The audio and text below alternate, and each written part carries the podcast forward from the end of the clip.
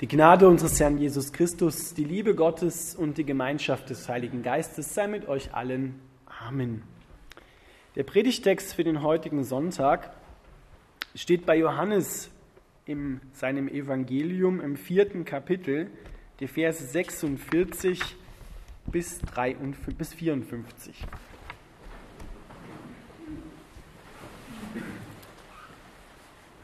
Seine Reise durch Galiläa führte Jesus auch wieder in die Stadt Kana, wo er das Wasser in Wein verwandelt hatte.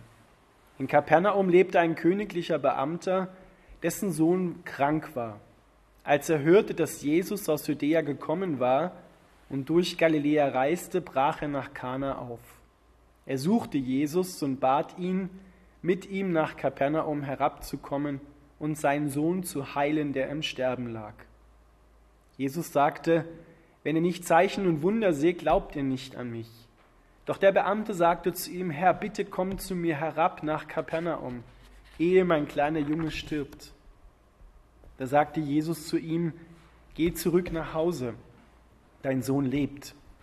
Der Mann glaubte dem Wort, das Jesus zu ihm gesagt hatte, und machte sich auf den Heimweg. Unterwegs kamen ihm einige seiner Knechte mit der Nachricht entgegen, dass sein Sohn lebte und gesund war. Er fragte sie, seit wann genau es dem Jungen wieder besser gehe, und sie erwiderten, gestern Mittag um ein Uhr verschwand das Fieber. Da erkannte der Vater, dass es genau der Zeitpunkt gewesen war, in dem Jesus ihm gesagt hatte, dein Sohn lebt. Und der Beamte und sein ganzes Haus glaubten an Jesus. Das war das zweite Wunder von Jesus in Galiläa, nachdem er aus Judäa gekommen war. Lieber Vater im Himmel, wir bitten dich, dass du unsere Herzen weit machst für dein Wort, für deine Gegenwart. Amen. Ihr dürft wieder Platz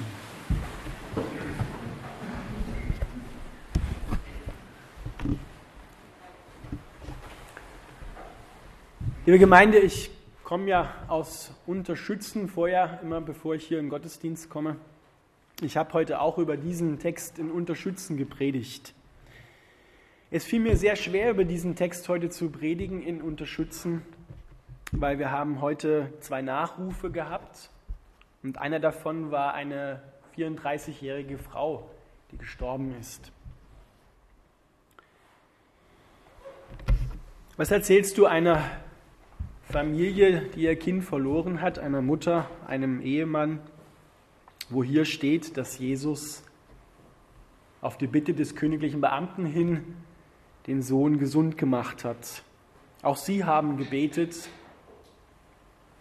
Auch sie haben Gott angerufen in ihrer Not. Und ihr Kind, ihre Frau ist gestorben, ist nicht gesund geworden.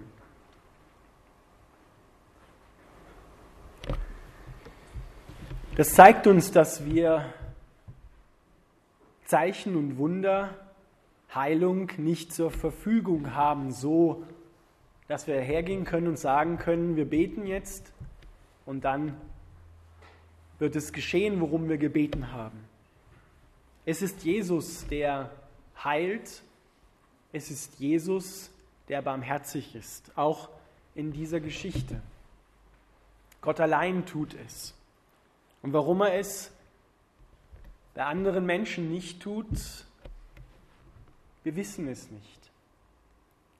Doch eines wissen wir, dass Jesus versprochen hat, da zu sein, auch für die Angehörigen und Wasser in Wein zu verwandeln. Alltägliches, alltägliche Not, alltägliche Sorgen, alltägliche Traurigkeit in unserem Leben in Freude zu verwandeln. Denn genau das hat er nämlich ja in Kana getan. Und Johannes erwähnt das nicht zufällig hier am Anfang unseres Predigtextes. Wasser in Wein. Der königliche Beamte macht sich auf den Weg, weil er gehört hat, dass Jesus gekommen ist. Aus Judäa gekommen ist nach Galiläa, macht sich auf den Weg, 30 Kilometer zu Fuß, überwindet 500 Höhenmeter um Jesus zu begegnen, ihn zu bitten, in seiner Not zu ihm herabzukommen nach Kapernaum.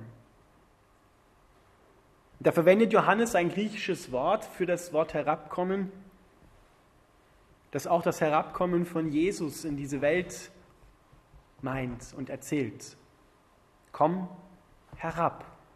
Und eigentlich bittet der Vater für seinen kleinen Jungen, komm zu mir herab, komm zu mir herab in meine Not. Das ist nicht nur geografisch gemeint. Denn Kana liegt 300 Meter über Meeresspiegel und Kapernaum 200 unter dem Meeresspiegel. Komm zu mir herab. Jesus antwortet darauf. Er lässt den Vater nicht abblitzen. Es sieht zunächst so aus, als wenn er zu ihm sagt, wenn ihr nicht Zeichen und Wunder seht, glaubt ihr nicht an mich. Aber das Wort ihr zeigt an, dass er nicht direkt nur vielleicht den königlichen Beamten gemeint hat, sondern die umstehenden Juden, die dort waren. Der Glaube des königlichen Beamten ist zunächst Mittel zum Zweck. Der Zweck, wofür er gekommen ist, ist die Bitte um Heilung für seinen kleinen Jungen, für seinen Sohn. Jesus sieht diesen Glauben, auch wenn es hier nicht ausdrücklich beschrieben ist.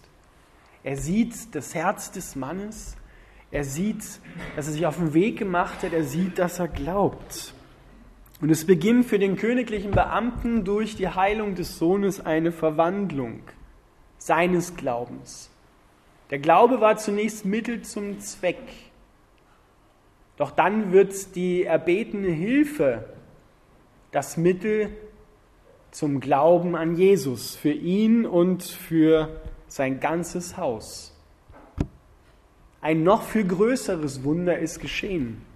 Heilung des Sohnes und dass der königliche Beamte und sein Haus glauben an Jesus. Jesus ist gekommen, um die Menschen mit Gott im Glauben zu vereinigen. Wunder können dabei eine Hilfe sein, sie sind aber nicht das Ziel. Das Ziel ist immer das Vaterherz Gottes mit dem Herzen der Menschen zu vereinigen. Und genau das passiert. Genau dieses Wunder ereignet sich hier. Der königliche Beamte war zunächst wundergläubig. Er ist zu einem Wunderheiler auf dem Weg gewesen. Aber sein Glaube wird verwandelt. Jesus sagt nicht, na lern erst mal richtig glauben, auch ohne Wunder, auch ohne Zeichen. Und deinen Sohn, den lassen wir mal sterben. Sondern er sieht diese Not und er beantwortet sie. Aber tut damit gleich noch einen ganz großen Dienst an diesem Haus in Kapernaum. Wir waren vor Jahren in Kapernaum, dem heutigen, was noch steht. Es ist ein winziges kleines Dorf und ich glaube, dass der königliche Beamte dann erzählt hat, was passiert ist. Das hat sich wie ein Lauffeuer herumgesprochen. Und es wird hier nicht erzählt, was noch Großes durch seinen Glauben passiert ist. Aber Jesus hat diesen königlichen Beamten und sein ganzes Haus gerettet. Er hat ihn mit Gott vereinigt. Wunder sind gut. Wunder helfen. Aber sie gehen vorüber.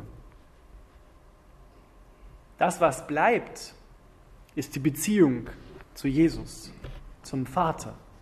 Auch wenn keine Wunder geschehen, auch wenn Menschen trotz Gebet sterben müssen.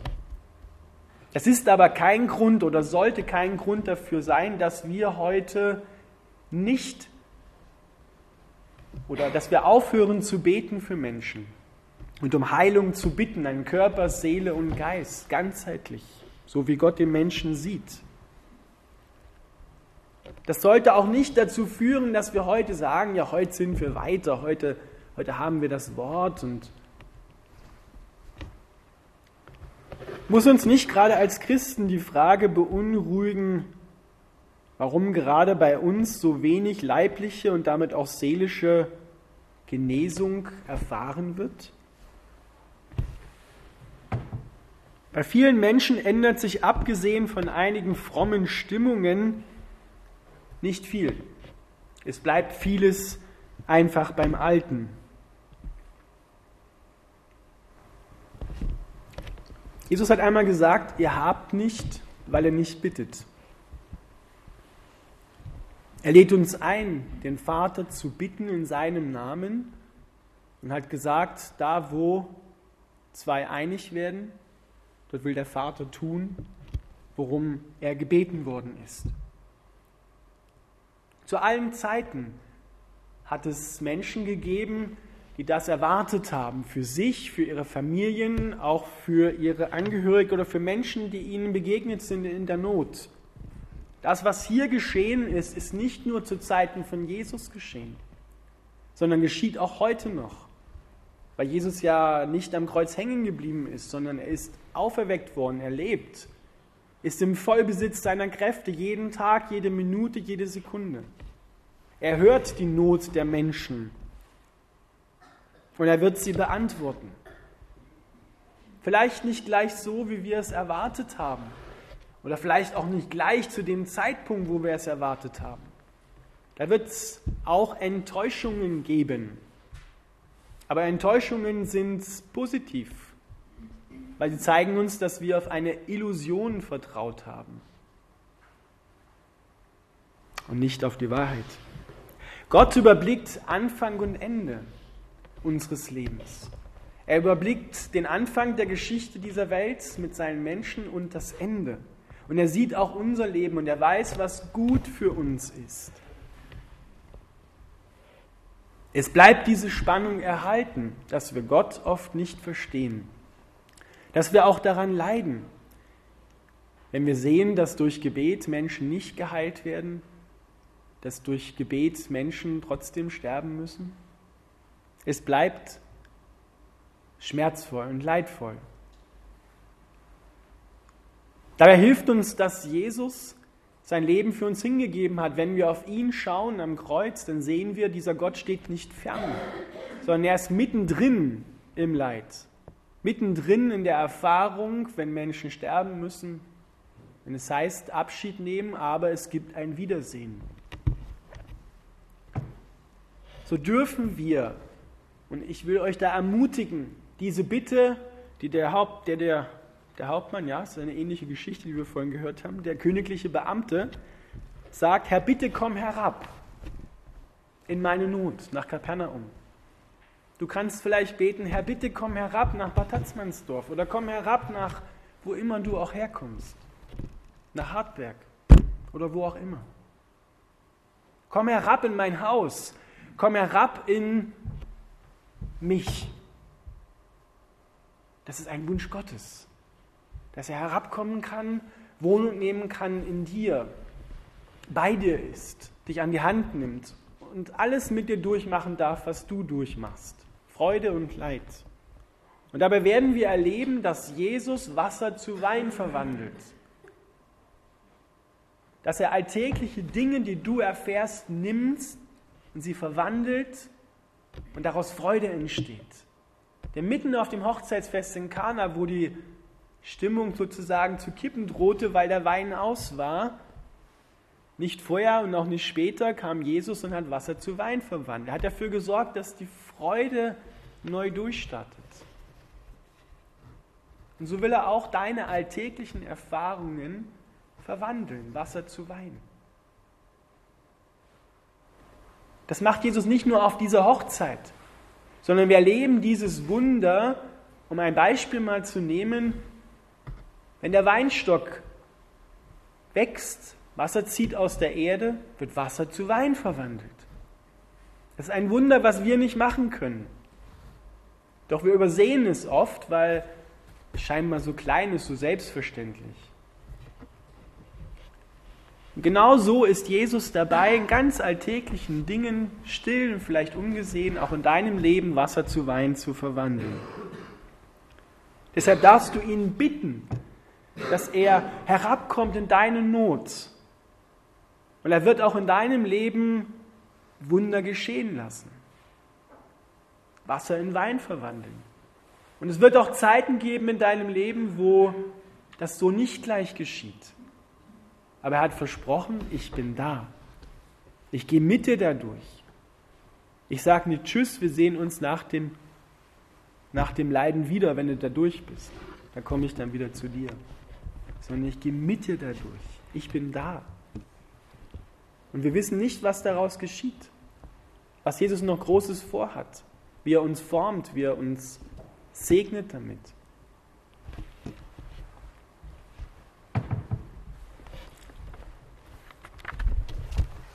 Lasst uns gemeinsam beten. Herr Jesus, wir danken dir für dein Wort. Wir danken dir für diesen königlichen Beamten, der diesen Glauben hatte, dass du ihm helfen kannst in seiner Not. Wir danken dir, dass du seine Bitte erhört hast, dass wir heute noch davon leben und durch diese Geschichte gesegnet werden. Wir bitten dich, dass du auch herabkommst in unsere Not, dass du auch herabkommst, wo wir Sorgen haben, wo wir Beziehungsschwierigkeiten haben, wo wir Angst haben, Herr. Bitten dich, dass du dort herabkommst und uns heilst, wiederherstellst an Körper, Seele und Geist. Und schenke uns diese Beziehung, die der königliche Beamte erfahren hat, dass er und sein ganzes Haus, seine ganze Familie geglaubt haben, dass du der Herr bist, Gott bist.